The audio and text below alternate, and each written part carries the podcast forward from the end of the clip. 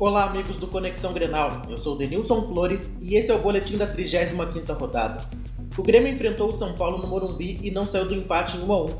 O gol da equipe paulista foi marcado por Chaves na primeira etapa.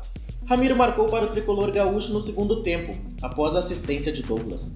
O Grêmio fez um jogo despretensioso e tecnicamente fraco, claramente visando a final da Copa do Brasil. O Inter recebeu a Ponte Preta no Beira-Rio e ficou no empate de 1 a 1. O Colorado saiu na frente com Valdívia, depois de belo passe de Anderson. A Ponte Preta empatou no segundo tempo com o zagueiro Antônio Carlos. Com o tropeço, o treinador Celso Rotti foi demitido e Lisca foi anunciado como novo treinador para a reta final do Brasileiro.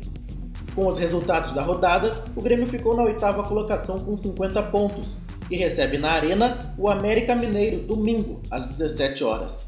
O Inter permanece no Z4 e está na 17ª posição com 39 pontos na tabela. Na segunda-feira, enfrenta o Corinthians às 20 horas.